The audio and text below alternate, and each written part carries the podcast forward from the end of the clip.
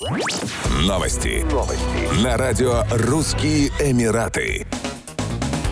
Дубайская полиция пополнила свой флот роскошным автомобилем Audi RS e-tron. Стоит напомнить, что на службе туристической полиции Эмирата уже состоят суперкары таких марок, как Lamborghini, Aston Martin, Bugatti, Ferrari, Bentley, Porsche, McLaren и другие.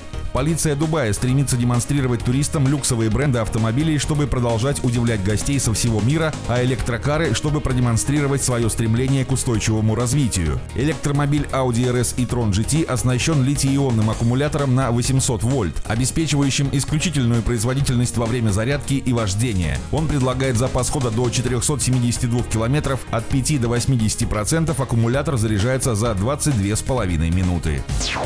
Следующий климатический саммит ООН станет первым, на котором будут подробно рассмотрены вопросы охраны здоровья, а также состоится встреча министров здравоохранения стран мира, на которой будут освещены последствия климатического кризиса для благополучия людей. Нам необходимо расширить наше определение адаптации, чтобы обеспечить глобальную устойчивость к изменению климата, преобразовать продовольственные системы и улучшить использование лесных земель и управление водными ресурсами, заявил президент СОР-28 доктор Султан Ахмад Аль-Джабер. По его мнению, климатический кризис, вероятно, вероятно, ляжет дополнительным бременем на и без того перегруженные глобальные системы здравоохранения. Кроме борьбы с последствиями климатических бедствий, таких как аномальная жара, наводнения и засухи, врачи столкнутся с повышенным стрессом у пациентов из-за повышения температуры, а более высокие температуры приведут к увеличению распространения таких переносчиков болезней, как комары. На этой неделе главы Минздравов всего мира собрались в Берлине на ежегодную конференцию «Питерсбергский диалог по климату». На СОР-28 страны впервые официально оценят прогресс в достижении целей Парижского соглашения 2015 года. Последний отчет МГИК дал понять, что мы сбились с пути. Это момент ясности, который мы должны воспринять с максимальной честностью. Мы уже видим последствия от повышения уровня моря до неурожая, отсутствия продовольствия, водной и энергетической безопасности, сказал президент СОР-28.